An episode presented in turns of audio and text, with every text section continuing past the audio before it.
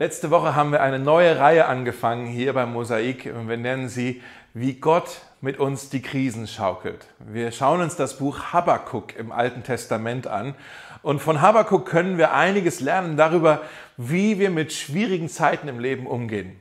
Und das müssen wir in diesen Tagen mit der Corona-Krise ja wirklich äh, lernen. Wie gehen wir denn jetzt mit so einer Krise überhaupt um? Und von Habakkuk können wir da lernen.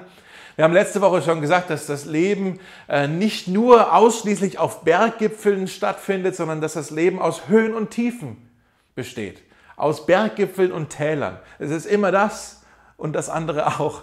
Eigentlich, wenn wir uns das genauer anschauen, wäre es noch akkurater zu sagen, Freud und Leid passiert eigentlich auch immer zur gleichen Zeit. Es ist nicht eine Phase, die gut ist und dann ist es wieder schwierig. Eigentlich, wenn wir genau hinschauen, Freude und Leid passiert immer zur gleichen Zeit. Wenn wir durch Zeiten des Leidens gehen, manchmal müssen wir da ein bisschen suchen, aber es gibt auch dann immer noch schöne Dinge, die passieren. Gottes Gnade, die wir irgendwie erleben können. Es gibt immer auch noch Gutes, was wir finden können. Und auch in den guten Zeiten, wenn wir denken, oh, es läuft ja alles wie am Schnürchen, auch dann haben wir Kummer. Auch dann haben wir Sorgen. Auch dann haben wir Schwierigkeiten und Herausforderungen. Eigentlich ist es nicht entweder läuft alles gut oder alles läuft schlecht. Eigentlich läuft Freud und Leid immer parallel zueinander, wie so eine Zugschiene. Zwei Zugschienen, die parallel zueinander laufen. Und manchmal ist es eher so, manchmal ist es eher so, aber es laufen eigentlich immer beide Sachen gleichzeitig. Und wir denken aber, wir wollen das, das Negative wollen wir ja nicht haben. Wir wollen nicht leiden. Deshalb wollen wir versuchen, den Zug ein bisschen zu kippen und nur positive Gedanken zu denken, als ob das andere alles nicht da wäre. Und dann versuchen wir einfach, den Zug eingleisig weiterzufahren. Aber das ist nicht gesund für uns. Wir werden kippen, wenn wir merken, das funktioniert nicht. Das Leben läuft irgendwie immer mit Freude und Leid gleichzeitig. Und wir müssen es lernen. Wir können das ja nicht ignorieren. Wir müssen irgendwie lernen, wie gehen wir denn damit um, wenn wir in unserem Leben auch mit Schwierigkeiten und Herausforderungen zu kämpfen haben, so wie jetzt in der Corona-Krise. Wir müssen es lernen, ähm, wie wir mit Schwierigkeiten und Herausforderungen umgehen. Und deswegen machen wir diese Reihe über das Buch Habakkuk, wie Gott mit uns die Krisen schaukelt. Das wollen wir uns anschauen. Letzte Woche haben wir schon gesehen, wie Habakkuk, der Prophet Habakkuk, wie er zu Gott gebetet hat. Und er hat sich bei Gott beschwert über all das, was er in seinem Volk, im Volk Juda sehen musste. Wie irgendwie da war überall so ein moralischer Verfall der Gesellschaft und er sagt zu Gott, Gott, warum schaust du denn nur zu? Warum tust du denn nichts? Du, du, bist, du scheinst abwesend zu sein. Äh, tu doch was. Und dann kommt Gott und sagt, ja, ich werde etwas tun. Ich werde die Babylonier schicken und sie werden über euch herfallen. Und ähm, ich werde wirken auf eine Art und Weise, die werdet ihr nicht gleich nachvollziehen können oder verstehen. Ähm, und ich werde die Babylonier über euch erheben. Und Habakkuk sagt, was die Babylonier, die sind ja noch ungesetzlicher als wir, die leben ja noch viel schlimmer als wir, die willst du über uns erheben, Gott, das macht doch keinen Sinn. Und er beschwert sich wieder ein zweites Mal bei Gott. Und dann wartet er auf eine zweite Antwort auf Gott. Er hat sich wieder beschwert und wartet darauf, dass Gott ihm ein zweites Mal antwortet. Und die, in diesem Warten, diese Verse haben wir jetzt gerade gelesen, die ersten Verse aus Kapitel 2, ähm, Habakkuk befindet sich in einer Situation, wo er auf eine Antwort warten muss. Und dieses Thema Warten, das finden wir immer wieder in der Bibel. Und darüber wollen wir heute miteinander sprechen. Wie warten wir denn auf den Herrn? Wie warten wir denn auf ihn, wenn Gott ein, ein, ein ganz anderes Timing hat? Hattest du es schon mal eilig und Gott hatte es nicht eilig? Das ist sehr frustrierend, wenn wir es irgendwie eilig haben und wir denken, Gott, worauf wartest du denn noch? Es ist jetzt wirklich fünf vor zwölf. Es ist jetzt an der Zeit, Gott. Du musst jetzt handeln. Aber Gott hat einen anderen Zeitplan. Vielleicht geht es dir zur Zeit, jetzt gerade so, dass du auf Gott wartest und du denkst, es ist wirklich dringend und du befindest dich in Gottes Wartezimmer und es ist frustrierend und irgendwie passiert nichts. Vielleicht wartest du darauf, dass in deinem Leben eine, sich eine Tür öffnet, vielleicht eine Möglichkeit für eine neue Arbeitsstelle. Und es passiert einfach nichts. Vielleicht wartest du darauf, dass Gott dein Gebet endlich beantwortet. Vielleicht wartest du darauf, dass du endlich Klarheit bekommst in einer Entscheidung, die du treffen musst. Vielleicht wartest du darauf, dass ein verlorener Sohn oder eine verlorene Tochter endlich nach Hause kommt und du wartest und irgendwie passiert nichts. Vielleicht wartest du darauf, dass Gott einen Schmerz, den du hast, wegnimmt oder heilt. Du wartest auf Heilung und es passiert nichts. Vielleicht wartest du darauf, dass Gott dich auf eine bestimmte Art und Weise versorgt. vielleicht mit Geld oder mit einer Wohnung oder vielleicht wartest du auf einen Partner, einen Ehepartner. Vielleicht wartest du darauf, dass Gott eine ähm, kaputte Beziehung wieder heil macht. Oder vielleicht wartest du darauf, dass du endlich frei wirst von deinen Abhängigkeiten. Oder vielleicht wartest du auf das Ende dieser Corona-Krise.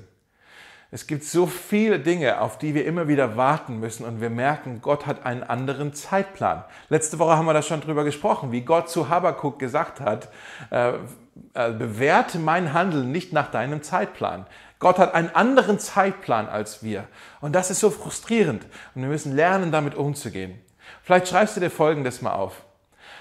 Eine Verzögerung ist keine Verweigerung. Eine Verzögerung ist nicht unbedingt eine Verweigerung.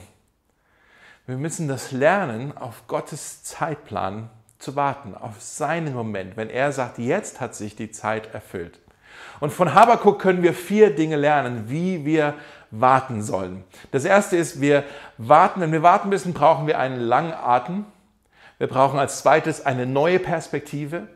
Wir brauchen als drittes ein gehorsames Herz.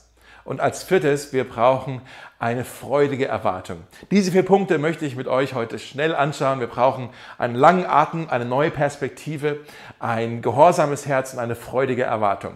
Fangen wir an mit dem ersten Punkt. Ich brauche einen langen Atem. Das ist ein bisschen offensichtlich. Wenn man warten muss, wenn man warten muss braucht man Geduld. In Vers 3, da spricht dann Gott schon wieder zu, ähm, zu Habakkuk, sagt er folgendes. Das, was du siehst, diese Vision, die ich dir jetzt geben möchte, die wird erst zu einer bestimmten Zeit eintreten. Aber du kannst dich darauf verlassen, dass es eintrifft, auch wenn es eine Weile auf sich warten lässt. Gott sagt hier, Habakkuk, ich weiß, dass du stinkig mit mir bist. Ich weiß, dass du mein Handeln nicht verstehst. Ich weiß, dass du nach Antworten suchst, aber ich werde dir jetzt eine Vision geben. Aber nur weil du diese Vision heißt, heißt es auch nicht, dass es jetzt alles sich gleich erfüllen wird. Du musst darauf warten. Du musst geduldig sein. Wenn, wir, wenn, wenn das Leben keinen Sinn macht, wenn, wenn wir durcheinander sind, wenn wir entmutigt sind, wenn wir eigentlich aufgeben wollen, dann sagt Gott zu dir und zu mir, sagt dir, wartet, bleibt geduldig, ihr braucht einen langen Atem, wartet darauf, bleibt ruhig. Habakuk hat hier eine Vision bekommen, die schauen wir uns dann auch noch in Ruhe an. Er bekommt hier ein, eine Verheißung, aber Gott sagt, es wird sich erst alles noch erfüllen. Vielleicht hast du auch in deinem Leben eine Verheißung bekommen. Du hast vielleicht eine Vision, eine Idee von Gottes Plan für dein Leben, aber irgendwie ist noch nichts davon eingetreten. Und du denkst, was ist denn jetzt hier? Aber wenn, wenn du in so einer Situation steckst, dann bist du eigentlich in guter Gesellschaft. Überleg mal, Jakob in der Bibel, er musste sieben Jahre warten, bis er seine Rahel heiraten dürfte. Mose wartete 40 Jahre, bis er den brennenden Dornbusch sah. Abraham wartete 100 Jahre, bis er einen Sohn bekam. Noah wartete 120 Jahre, bis der Regen kam. Gott wartete tausende von Jahren, bis er endlich Jesus senden konnte, als sich die Zeit erfüllt hatte, haben wir letzte Woche drüber gesprochen. Und dann kam Jesus und selbst Jesus hat 30 Jahre gewartet, bis er mit seinem öffentlichen Dienst begann. Also wenn du warten musst auf die Verheißung, dann bist du in guter Gesellschaft. In der Bibel mussten immer wieder Leute auf Gottes Timing warten. Wenn du eine Verheißung hast, eine Vision hast, ein Versprechen hast, dann ist es wie so eine Saat, die schon gepflanzt wurde, aber die Frucht ist noch nicht gewachsen, ja? Die Frucht kommt immer später. Das wissen wir eigentlich. Man erntet in einer anderen Jahreszeit, als man sät. Man erntet nicht sofort. Es ist nicht so, dass du was äh, säst und dann sofort wächst da ein Apfelbaum. Nein, du erntest erst viel später. Das wissen wir eigentlich. Aber trotzdem ist es so schwer für uns. Es fällt uns schwer zu warten. Ich habe mal gelesen, es gibt eine Pflanze, die Bambuspflanze. Ich weiß nicht, ob du das weißt. Die Bambuspflanze, die, ähm, die wächst eigentlich über Jahre überhaupt nicht. Da hast du so einen kleinen Bambusspross und es kann sein, dass du über Jahre, über vier, fünf, sechs Jahre, die immer wieder bewässern musst und Dünger draufschmeißen musst, aber dieses Ding, es wächst keinen Millimeter. Und dann irgendwann im siebten Jahr, im sechsten Jahr, im siebten Jahr, plötzlich springt, sprießt dieses Ding empor und macht einen riesen Schuss. Und es gibt Bambuspflanzen, die können innerhalb von 24 Stunden einen ganzen Meter wachsen. Es gibt Bambuspflanzen, die können innerhalb von vier Tagen drei Meter hoch wachsen. Also, vielleicht schreibt euch mal Folgendes auf. Gott hat zwei Geschwindigkeiten, wie bei dem Bambus. Gott hat zwei Geschwindigkeiten. Langsam und sofort. Gott hat zwei Geschwindigkeiten, langsam und sofort. Und wenn wir mal ehrlich miteinander sind, beides ist frustrierend. Das langsam ist frustrierend, aber das sofort ist auch ziemlich frustrierend, weil dann passiert plötzlich so viel auf einmal und wir kommen überhaupt nicht damit zurecht. Ja? Wir müssen lernen, mit beiden Zeit, mit beiden Geschwindigkeiten umzugehen. Aber heute reden wir über das Langsame, wenn wir warten müssen. Und das fällt uns schwer, denn wir leben in einer Gesellschaft, in der wir immer alles sofort haben können mit Amazon Prime. Ja, ich kann bestellen und am Abend äh, steht schon der Postbote vor der Tür und bringt mir das, was ich mittags bestellt habe. Ja, ich kann das Essen bestellen und 20 Minuten später habe ich es am Tisch stehen. Ja, ich kann ähm, auf Netflix on demand kann ich zu meinem Zeitplan alles anschauen, was ich gerne anschauen möchte. Ja, alles passiert immer sofort und zu meinem Zeitplan. Und wir haben das verlernt, was es heißt, auch mal äh, auf Dinge warten zu müssen. Jedes Kind muss das eigentlich lernen, den Unterschied zwischen Nein und noch nicht. Eine Verzögerung ist keine Verweigerung. Wir müssen das lernen, den Unterschied zwischen Nein und noch nicht. Und ähm, die Psychologen, die, die nennen das den Gratifikationsaufschub oder die Impulskontrolle. Ich habe jetzt den Impuls, ich will das jetzt sofort haben, aber ich habe auch den starken Willen, dass ich darauf warten kann. Das ist eigentlich ein Zeichen von Reife, wenn ein Kind das irgendwann lernen kann, dass es auf etwas warten kann. Ja? Manche Erwachsene haben das im, selbst im Erwachsenenalter noch nicht gelernt. Wir müssen das lernen, auf Dinge zu, zu, zu warten. Wenn wir es nicht tun, ist das dann das Resultat von äh, Schuldenbergen, die wir haben, weil wir alles sofort bestellt haben auf Kredit. Alles kaufen wir, das Haus, das Auto auf Kredit. Wir haben Schuldenberge, wir haben ähm, kaputte Herzen, wir haben kaputte Beziehungen. Das, all das ist, die Wurzel des Problems ist sehr oft dass wir nicht warten können. Wir können nicht, wir haben es nicht gelernt zu warten. Gott sagt hier zu Habakkuk, es kann sein, dass es aussieht, als ob es nicht sofort passiert, aber warte darauf. Du kannst dich darauf verlassen, dass es eintrifft, sagt Gott zu ihm. Ich habe einen Bekannten von mir, der ist in Italien mal mit einem ähm, Mountainbike gefahren, den, den Berg runter geheizt und ist ähm, sehr schmerzhaft gegen eine Kaktuspflanze äh, gefahren und ist dann natürlich gestürzt und alles und hatte dann am ganzen Körper überall tiefe äh, ähm, Kaktusnadeln, die sich in seinen Körper hineingebohrt haben sozusagen. Und er musste dann also so äh, zum nächsten Arzt gehen. Und der Arzt hat ihm gesagt, Junge, das wird jetzt echt äh, schmerzhaft werden, aber ich werde die alle einzeln rausziehen müssen. Und jedes Mal, wenn ich eine rausziehe, äh, eine Nadel wieder rausziehe von diesem Kaktus, äh, wird es dir sehr, für, für dich sehr schmerzhaft sein. Aber du musst ruhig bleiben. Auch wenn es weh tut, du musst ruhig bleiben. Denn wenn du herumzappelst, wird alles nur noch schlimmer und es tut noch mehr weh. Du kannst nicht herumzappeln, du musst ruhig bleiben. Du musst mir vertrauen, ich kann das. Du bist nicht der Erste, bei dem ich das machen muss. Ich ziehe die alle raus, aber du musst ruhig bleiben. Vertrau mir einfach. Ich krieg das hin. Bleib ruhig, okay? Und so ist ein bisschen ist es auch mit uns in den ähm, Schwierigkeiten, die wir erleben wenn wir herumzappeln und, und wie panisch werden, äh, Hamsterkäufe machen und denken, was passiert jetzt? Ah, ja, dann, äh, dann wird unsere Bitterkeit, unsere Wunden, all, alles bohrt sich noch tiefer in uns hinein. Gott sagt, bleibt ruhig, wartet, wartet, bleibt ruhig. Ihr könnt mir vertrauen. Ihr müsst jetzt nicht wild herumzappeln. Bleibt ruhig, wenn ihr wartet. Also das Erste, was wir brauchen, ist, wir brauchen einen langen Atem. Das Zweite, was wir brauchen, ist, wir brauchen eine neue Perspektive. Wir brauchen eine neue Perspektive. Habakkuk sagt im ersten Vers, er sagt, ich will meinen, meinen Posten auf dem Wachturm einnehmen. Warum haben Städte damals Wachtürme gehabt? Nun, offensichtlich, wenn du auf einem Wachturm stehst, hast du von dort eine Aussicht und du kannst sehen, was auf dich zukommt. Du kannst zum Beispiel sehen, oh, da vorne, da braut sich ein Unwetter zusammen ich sollte mal die Glocke klingeln, damit alle Arbeiter vom Feld nach Hause kommen, denn sonst werden die alle patschnass. Okay, du kannst sehen, wie das, welches Wetter auf dich zukommt. Du kannst äh, auch sehen, wenn da irgendwie ein, ein hoher Besuch, irgendwie ein Gesandter des Königs kommt, ja, äh, auf einem Pferd angeritten. und, und du merkst, oh, da kommt jemand Wichtiges, da kommt hoher Besuch. Ich sag schon mal in der Küche Bescheid, dass die schon mal den Tisch decken. Da wird jetzt hier bestimmt gleich ein Festmahl gefeiert werden. Ja? Du kannst auch sehen, wenn der Feind kommt aus der Ferne. Äh, du kannst ähm, ja, die Tore hochfahren und gucken, dass du vorbereitet bist. Oder wenn der Feind schon vor deinen Toren lagert und du denkst, sollen wir jetzt hier angreifen oder was machen wir jetzt? Und du siehst aus der Ferne, dass äh, die Herrscharen eines alliierten Königs auch schon kommen, um dir zu helfen. dann kannst du sagen, wir warten mal, bis die hier sind und dann metzeln wir uns dann. Dann wird es leichter sein, diesen Feind zu besiegen. Also wenn du einen Wachturm hast, dann hast du eine Aussicht, dann hast du einen Weitblick, eine neue Perspektive.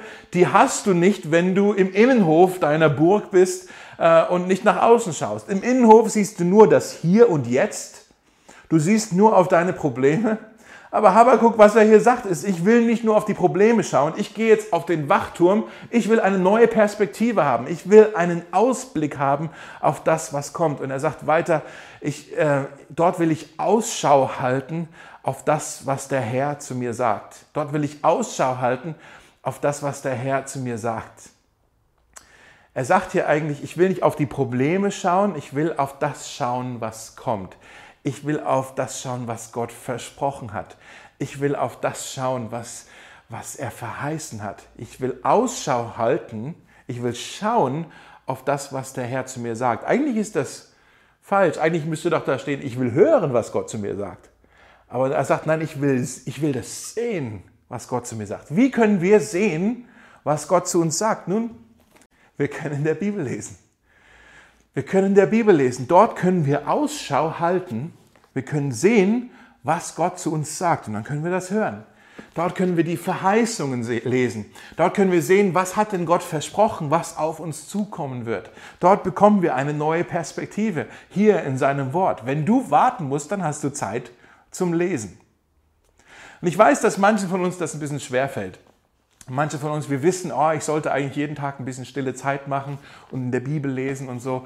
Und manchen, manch, vielleicht einigen von uns fällt das schwer und vielleicht fällt es dir schwer. Vielleicht fühlst du dich sogar schuldig, dass du ach, denkst, ich schaffe das irgendwie nicht, ich kriege hier keinen Zugang zu, zu diesem Wort, wie mache ich das denn? Und ich möchte euch einladen, am 9. Mai, am 9. Mai, das ist ein Samstag, werden wir am Samstagvormittag äh, um 10 Uhr einen Online-Workshop anbieten die nennen wir Zeit mit Gott. Und in diesem Workshop ähm, wollen wir einfach über ein paar, paar, Dinge sprechen. Okay, wie mache ich das denn? Wie mache ich denn eine stille Zeit? Wie lese ich denn eigentlich dieses Wort? Wenn du sagst, das möchte ich lernen oder da möchte ich weiter drin wachsen, äh, am Ende des Gottesdienstes gebe ich dir noch Informationen, wie du dich da anmelden kannst zu diesem Workshop am 9. Mai, wie du neue Perspektiven gewinnen kannst aus Gottes Wort. Ja? In Psalm 27 ist einer meiner ähm, Lebensverse, glaube ich, also ein Vers, der mir sehr wichtig geworden ist. Psalm 27, Vers 13 und 14, da steht folgendes. Ich bin gewiss, dass ich die Güte des Herrn sehen werde. Hier ist wieder dieses Wort, ich werde etwas sehen.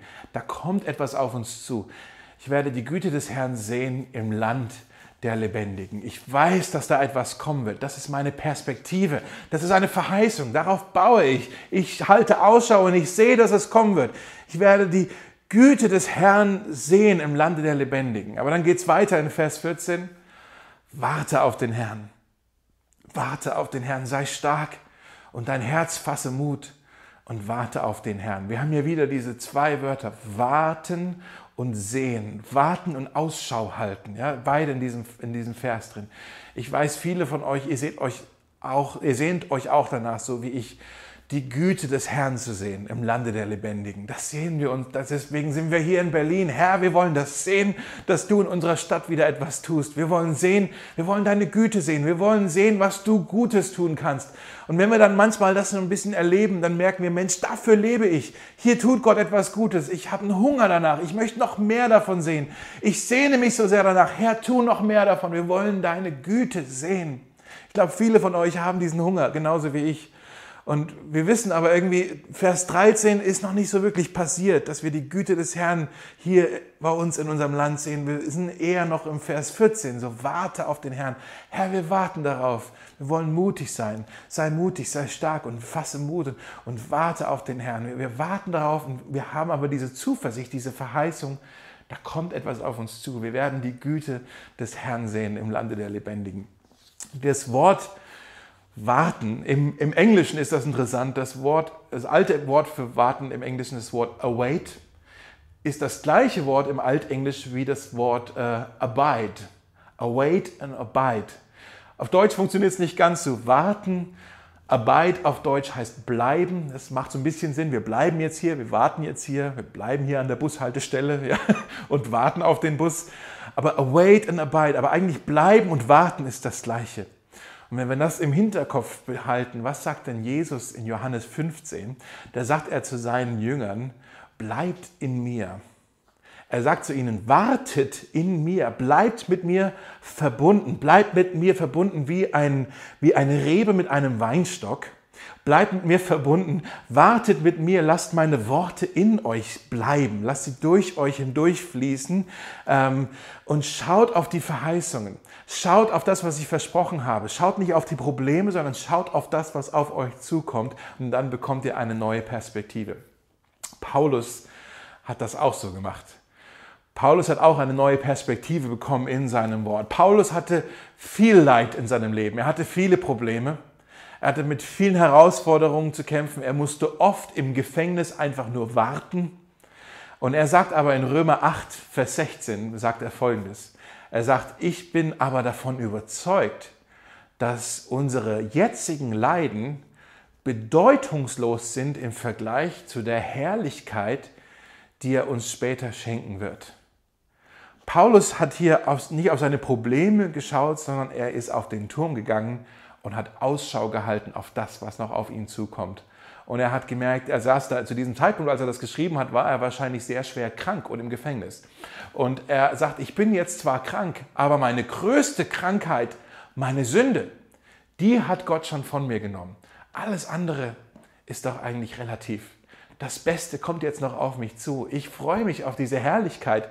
Und im Vergleich dazu ist das hier eigentlich bedeutungslos, was mir jetzt gerade passiert. Er schaut auf die Herrlichkeit, er hält Ausschau, er geht auf den Turm und er hält Ausschau auf das, was noch auf ihn zukommen wird. Und weil er diesen, diesen Weitblick hat, weil er diese neue Perspektive hat, kann er plötzlich auch mit dem Warten und mit dem Leiden besser umgehen.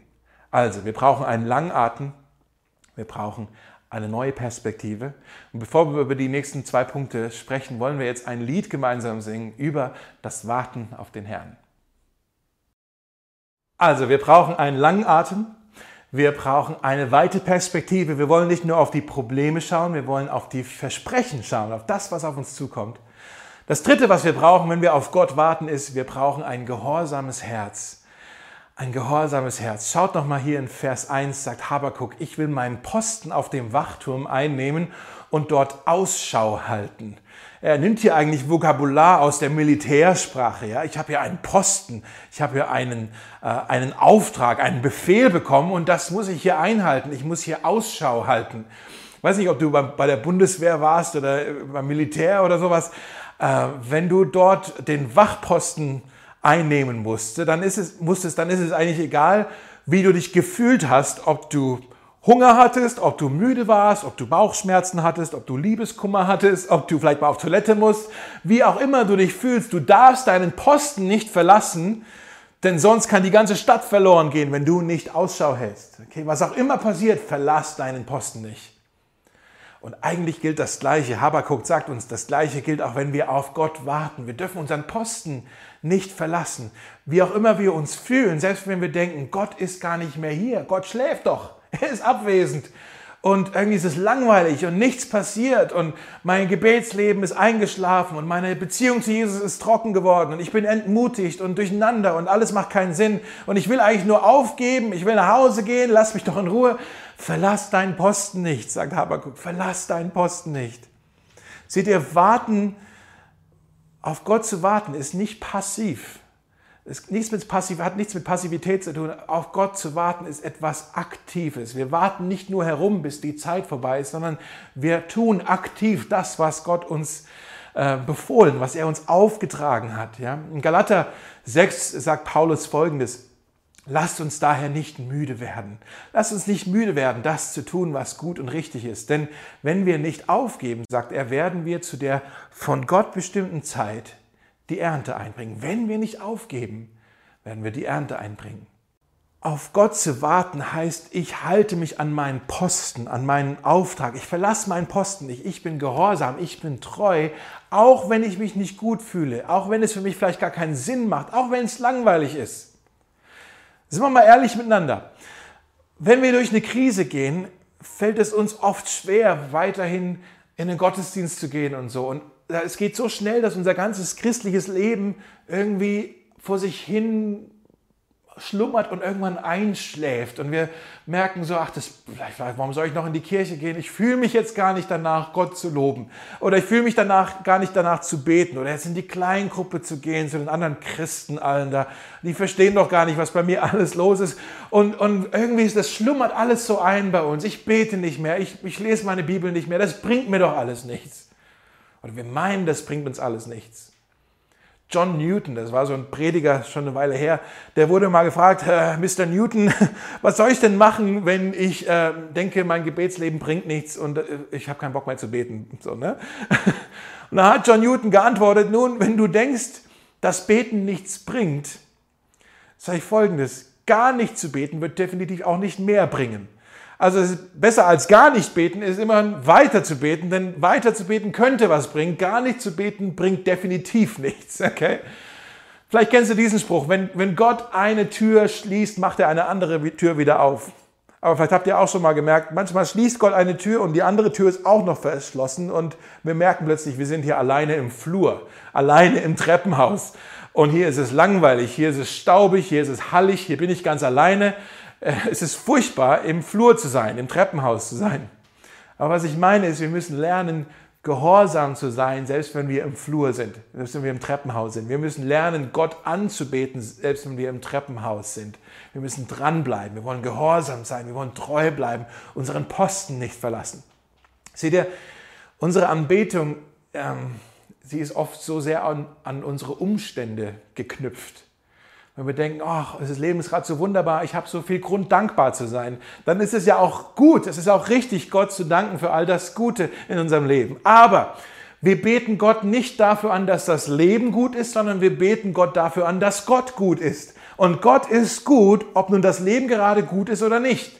Wir beten Gott an für das, wer er ist und was er getan hat und nicht nur, wie es sich gerade unser Leben anfühlt. Also was ich euch sage, ist, verlasst euren Posten nicht. Bleibt dran, betet Gott weiter an, betet ihm, schaut weiter in seinem Wort nach seinen Verheißungen, bleibt in Kontakt mit anderen gläubigen Christen, bleibt dran, bleibt gehorsam, bleibt treu, verlasst euren Posten nicht. Okay, jetzt sind wir mal richtig ehrlich.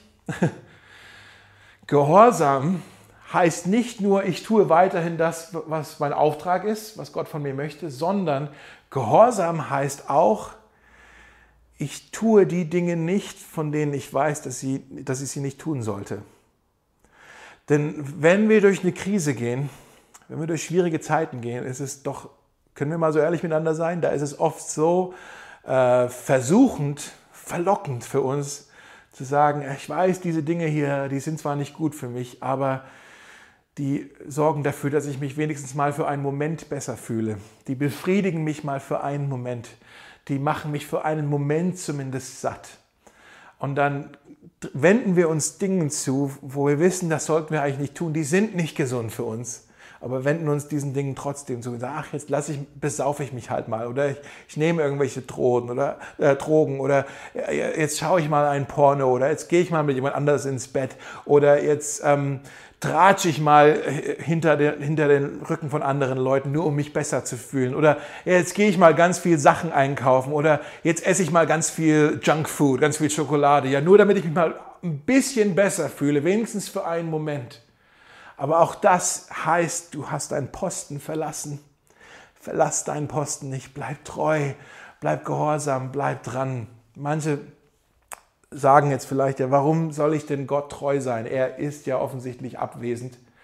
Er kümmert sich doch gar nicht um meine Probleme. Warum sollte er sich darum kümmern, ob ich jetzt hier gehorsam und treu lebe oder nicht? Und wisst ihr, was ich gelernt habe? Ich habe gemerkt, äh, Zeiten des Wartens sind oft eine Prüfung oder ein Test für mein eigenes Herz, wo ich mich dann fragen muss, warum bin ich eigentlich gehorsam? Warum bin ich Gott eigentlich treu? Bin ich Gott treu, weil ich ihn liebe für das, wer er ist und was er für mich getan hat? Oder bin ich Gott treu, weil ich versuchen möchte, ihn zu manipulieren, damit er etwas für mich tut, damit ich ihn bewegen kann, irgendetwas für mich zu tun, weil ich lebe ja so aufrichtig. Und wenn ich dann merke, er tut das nicht, ja, dann kann ich ja meinen Teil auch sein lassen. Er hält sich ja auch nicht an seinen Teil, dann kann ich meinen Teil ja auch sein lassen. Und ich merke eigentlich, wie, wie sehr meine Treue gar nicht darauf basiert, wer er ist, sondern nur, was ich von ihm möchte. Versteht ihr, was ich meine? Vielleicht habt ihr in euren ähm, unter euren Kontakten auch Leute, ähm, die, wo ihr gedacht habt, ihr habt gedacht, das wären Freunde und nach einer Weile habt ihr gemerkt, die sind gar nicht interessiert an dir, die sind interessiert an, dein, an deiner Kreditkarte, an deinen Sachen, an deinen Begabungen, deinen Talenten, an deinen Kontakten. Die wollen nur etwas von dir. Die sind nicht interessiert an dir, die wollen nur etwas von dir. Das sind Freundschaften basierend auf Bedingungen. Und das ist eine sehr schmerzhafte äh, Erfahrung, wenn man realisiert, die, die wollen ja, sind gar nicht interessiert an mir, die wollen nur mein, mein Zeugs, was ich für sie tun kann. Und manchmal in, Zeiten, in Zeiten, wo wir warten müssen, ist es so, als ob Gott uns auf die Schulter klopft. Nicht verurteilend, aber sanft und direkt klopft er uns auf die Schulter und sagt zu mir, sagt Dave, jetzt schauen wir mal, warum du wirklich in dieser Freundschaft mit mir bist. Bist du in dieser Beziehung mit mir? Folgst du mir nach, weil du mir dienen möchtest oder weil du mich dazu bewegen möchtest, dass ich dir diene? Hm.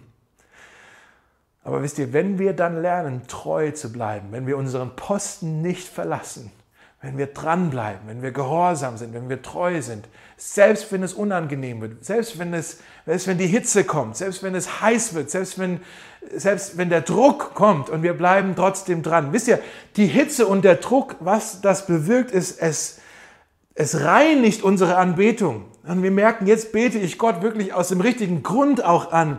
Es, es, die Hitze und der Druck im Warten reinigt unsere Anbetung, reinigt unsere Motivation. Und dieser Druck er, produziert in uns auch ähm, Diamanten des Glaubens. Diamanten des Glaubens. Und jetzt kommen wir auch schon zum letzten Punkt. Der vierte Punkt ist, der Gerechte wird durch den Glauben leben. Oder hier in dieser Übersetzung, durch den Glauben hat ein gerechter Leben. Schreibt euch das auf. Das vierte, was wir brauchen, ist, wir brauchen eine freudige Erwartung. Wir brauchen eine freudige Erwartung. Durch den Glauben ich glaube daran, ich, ich weiß, ich vertraue darauf, etwas kommt für mich. Ich habe eine Erwartung, ich glaube, ich freue mich und das gibt mir Leben. Durch den Glauben hat ein gerechter Leben. Das ist ein ziemlich wichtiger Vers, der wird in der Bibel immer wieder mal äh, zitiert. Auch im Neuen Testament kommt das immer wieder vor, dieser Vers hier aus dem Habakkuk. Durch den Glauben hat der gerechte Leben. Da ist das Leben für uns, im Glauben. Gott sagt zu Habakuk, bleib, bleib dran, bleib treu, warte, warte geduldig, halt den Ausblick, hab einen Weitblick, bleib gehorsam, äh, bedingungslos gehorsam. Aber warum? Basierend auf was? Basierend auf den Glauben. Der Glauben, der dir Leben schenkt. Und was ist dieser Glaube? Glaube ist nicht nur, oh, ich halte mich jetzt mal ganz fest an meinem himmlischen Vater. Glaube ist vielmehr, ich weiß, der himmlische Vater hält sich an mir fest. Er hält mich fest. Ich vertraue darauf. Ich habe die Erwartung, er hält sich an mir fest. Er hält mich an seiner Hand. Das ist so ein bisschen wie mein, mein Sohn, der Liam, der ist acht. Ist ein ziemlich lebendiger Kerl, äh, rennt sehr viel bei uns gerade durch die Wohnung und hat sehr viel Energie so zu geben. Das war eigentlich schon immer so, auch als er kleiner war, ist er überall rumgekrabbelt, hoch und runter geklettert und hat immer schon viel Energie gehabt und ist immer viel rumgerannt. Und äh, mittlerweile weiß er auch, wo er hin darf und wo nicht. Aber als er kleiner war und wir zum Beispiel mal mit der U-Bahn irgendwo in Berlin rumfahren mussten und am Bahnsteig auf den Zug gewartet haben, auf die U-Bahn gewartet haben, da musste ich ihn immer ganz fest an seiner Hand festhalten, damit er nicht rumrennt und eventuell noch was Gefährliches ihm passiert. Ich musste ihn so festhalten, dass seine Finger blau wurden. Ja? Ich habe ihn festgehalten und ich wusste und Liam wusste auch, Es geht hier nicht darum, wie, wie gut er sich an mir festhält, sondern wie fest ich mich an ihm festhalte, wie fest ich ihn an mich festhalte, um es nochmal besser zu sagen. Ja?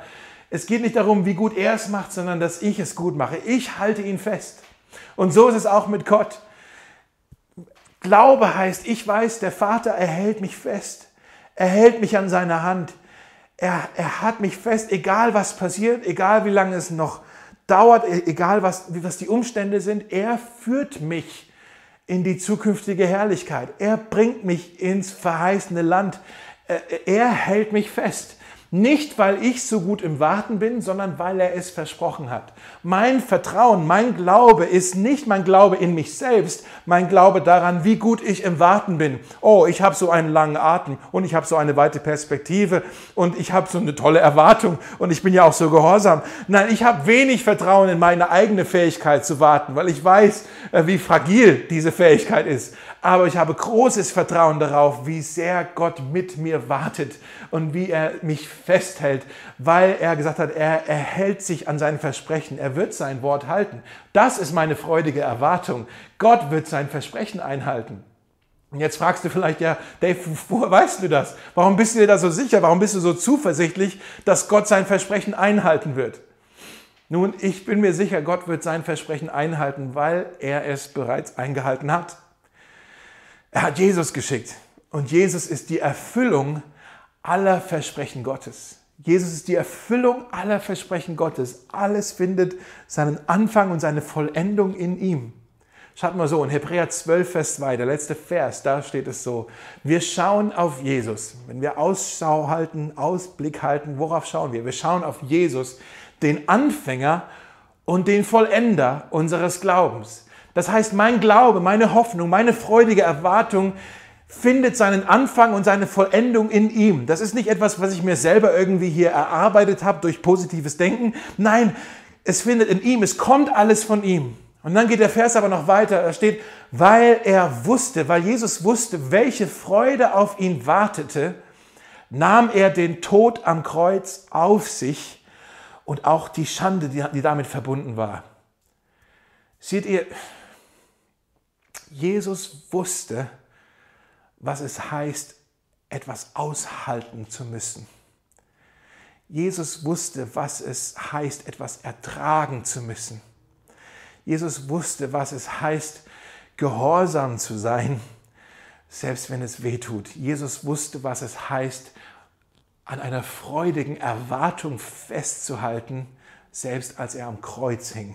Dieser Vers sagt, weil er die Freude vor Augen hatte. Er wusste, welche Freude auf ihn wartete und deshalb nahm er das Kreuz auf sich. Was ist da gemeint mit dieser Freude? Was gibt, was macht Jesus Freude? Was macht ihn fröhlich? Was ist diese Freude, die er vor Augen hatte, dass er selbst das Kreuz auf sich nahm und diese, diesen Schmerz und diese Schande ertragen konnte? Was ist diese Freude? Nun, was Jesus Freude macht, ist, dass er am Kreuz uns mit Gott versöhnt hat. Was Jesus Freude macht, ist, dass er am Kreuz unsere Sünde, das, was uns von ihm trennt, weggeworfen hat, weggewischt hat. Und nun eine Freundschaft, eine Beziehung zwischen uns und dem Vater möglich ist. Um es kurz zu sagen, was Jesus Freude macht, sind wir, du und ich. Wir machen Jesus Freude. Und weil er uns vor Augen hatte, hat er das Kreuz ertragen. Er wollte dich. Und deswegen hat er all das ausgehalten, geduldig ertragen. Und wenn er von uns möchte, dass wir mal auf ihn warten, dann dürfen wir auf ihn schauen. Das sagt dieser Vers. Wir schauen auf Jesus. Wir halten unseren Fokus auf ihn. Wir schauen auf ihn und wir merken, in Jesus, da haben wir einen Freund, Jesus ist unser Freund, Jesus ist unser Retter. Jesus ist der, der mit uns wartet, der uns festhält. Und Jesus, Jesus ist das verheißene Land. Er ist das Ziel, er ist das Versprechen, er ist das, was für uns kommt. Er ist, das, er ist der, auf den es sich lohnt zu warten. Wir wollen beten. Jesus, danke, danke so sehr dafür, dass du für uns gestorben bist am Kreuz. Danke, dass du eine Freundschaft, eine versöhnte Freundschaft mit dem Vater ermöglicht hast. Danke so sehr, dass, dass du uns zeigst, was es heißt, Dinge zu ertragen und auszuhalten. Und äh, du hast eine Freude vor Augen gehabt und diese Freude waren wir. Darüber können wir nur staunen. Wir danken dir, wir loben dich heute, wir beten dich dafür an.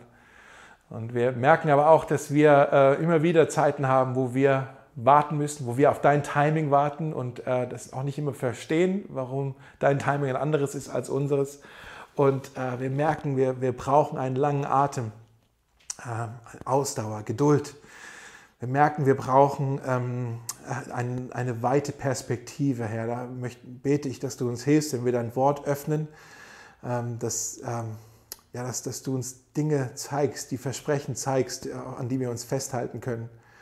Brauchen auch ein geduldiges Herz, äh, ein gehorsames Herz brauchen ein gehorsames Herz und äh, wir sind da nicht sehr gut darin, treu zu bleiben. Wir danken dir, dass du uns treu bist, selbst wenn wir nicht immer treu sind. Aber wir möchten dich auch bitten, dass du uns hilfst, unseren Posten nicht zu verlassen, sondern dran zu bleiben, auch wenn wir uns nicht immer danach fühlen. Und wir brauchen eine freudige Erwartung, eine, eine, eine Erwartung auf das, was noch auf uns zukommt. Und wir wissen, das, was kommt, letztendlich, Jesus, das bist du. Und daran wollen wir uns festhalten. Danke dass du geduldig mit uns bist und wir wollen auch weiterhin auf dich warten und wissen, dass du es gut mit uns meinst. Amen.